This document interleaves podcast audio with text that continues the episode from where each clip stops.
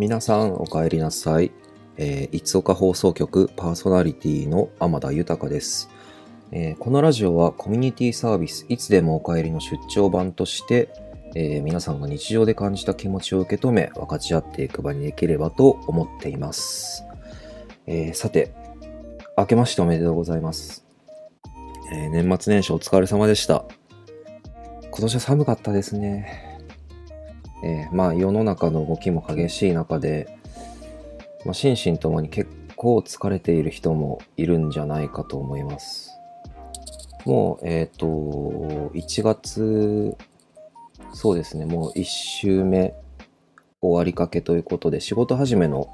えーところも多いと思うんですけれども、まあ、週末はゆっくり過ごせる時間があるといいですね。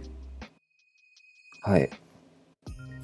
えっ、と、このラジオなんですが、前回まではね、えっ、と、いつおかというコミュニティがどんなところなのかとか、えーどういう雰囲気なのかっていうのを、まあ、僕の体験も交えながら、えっ、と、お伝えしてきました。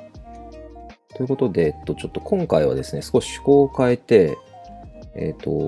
日常の中のね、いろいろな悩みとか、そういうものを取り上げながら話をしたいと思います。えーということで、今回のテーマなんですけど、うんと、えーこれですね。身近な人にほど悩みを打ち明けられないことってあるでしょうか？あるいはそれはどうしてでしょうか？というテーマです。あこれは結構あるんじゃないかなって、まあ、すいません、僕のあの経験なんですけど、いろいろね、あの要因というか原因というかそういうものはあると思うんです。例えば、関係性を気にしてしまうとか、あと、まあ、そもそも身近な人についての悩みとか、悩みだったりするとか、あと悩みを相談したり打ち明けたことで、なんかこの場を乱しちゃうんじゃないかとか、場を乱したくないなって思う心理が働いてるとか、そういうのがあるんじゃないかなって思うんですよね。いや、これめちゃくちゃわかるなと思って、関係性やっぱ気にしちゃいますよね。これ言ったら関係が悪くなるんじゃないかとか、なんか変わってしまうんじゃないかとか、そういうのはやっぱり怖いっていうのはすごくよくわかることで、うん。なのでやっぱその、なんでしょうね、日常的なその関係性とちょっと違う場所で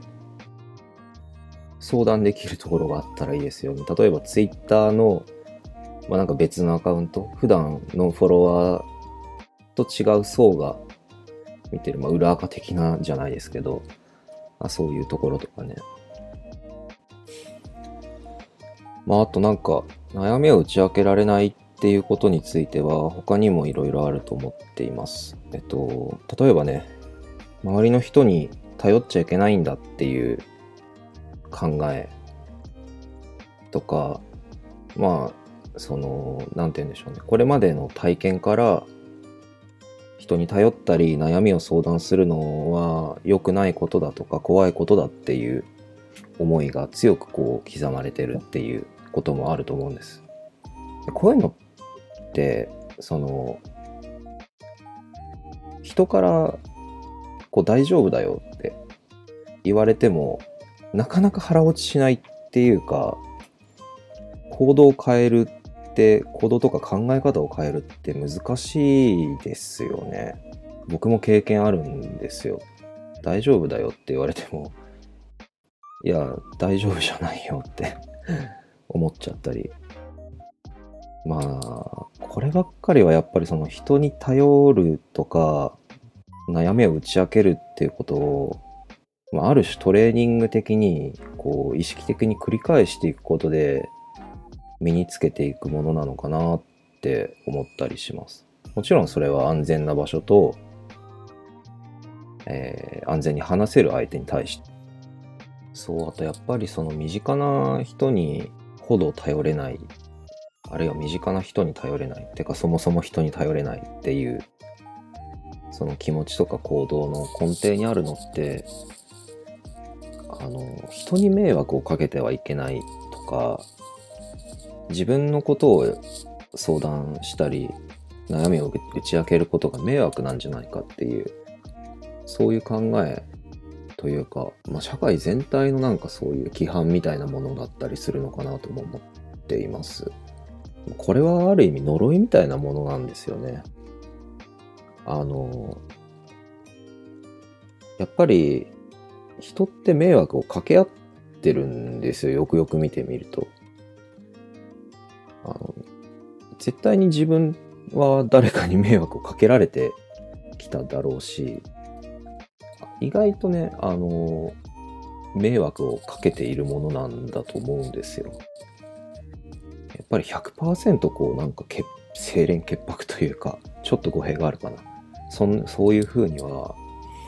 生きるの難しくて、だからこそ、その、やっぱ人との関係性の本質って、一つは迷惑をかけ合うことなんじゃないかなって僕は思ったりします。まあ、持ちつ持たれつっていう言葉もありますよね。うん。なんか、あれって要は、まあ、迷惑をかけ合うとか、そういう意味なのかなって、そういう解釈もできるんじゃないかなと思うんですよね。あと、どこだっけな、インドとかだと、確かその、親が子供に対して、まあ、人間って、その、迷惑をかけて当然だし、だから、あなたもどんどん迷惑かけなさいよみたいな、そういうことを言うみたいなのをどこかで誰かに聞いた、すいません、ちょっと曖昧なんですけど、覚えがあって。やっぱりそれって、その迷惑をかけ合うって、結構、その、まあ、文化を超えて、やっぱりテーマになるんだなって、それで大事なんだなっていうのは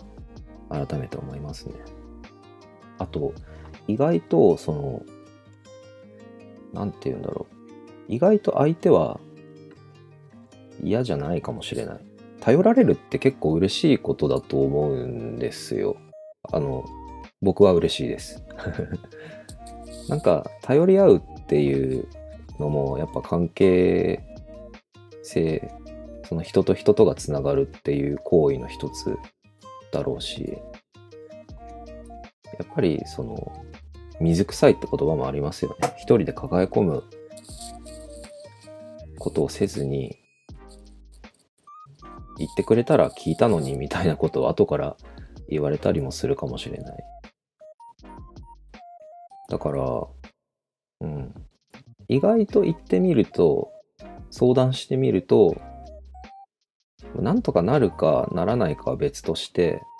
受け止めてくれるんじゃないかなって、ちょっと希望的観測かもしれないんですけど、うん。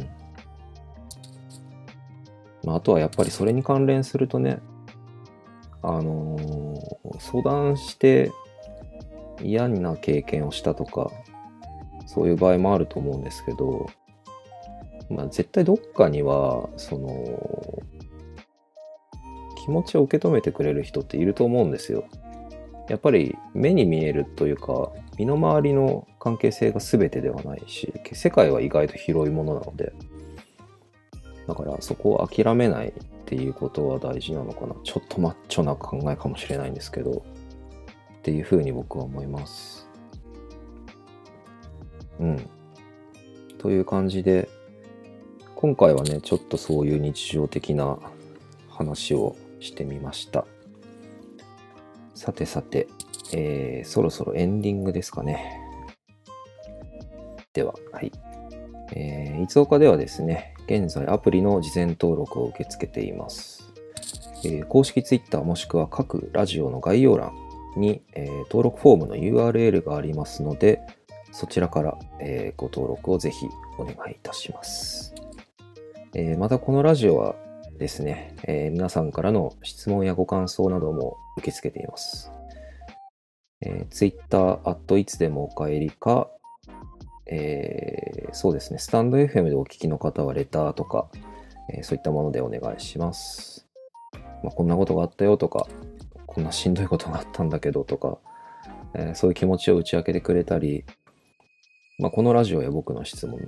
僕への質問でも大丈夫です。いろんな、えー気持ちや言葉をシェアしてくだされば嬉しいなと思っています。ということで、お別れの時間ですが、いや、気圧が凄まじいことになってますね。大寒波というか。あの、僕もあの気圧にすごく左右される、体調左右される人間なので、そもそもこの低気圧の中で 元気でいられる方がおかしいという、おかしいだろうっていう感じで生きてます。なかなか寒いし、やっぱり社会もいろんなニュースがあって、あとまあ年明けっていうこともあって、気持ちがすごくざわざわする時期だと思うんですよ。仕事も始まった人も多いだろうし、これから学校が始まったり、まあちょっと先行きの見えない状況ではあるんですけど、まあそういう時こそね、どこかほっとできる瞬間を見つけられるといいですね。無理のない範囲でもちろん。まあ、いつおかのメンバーもみんなそれぞれに体調を崩したり、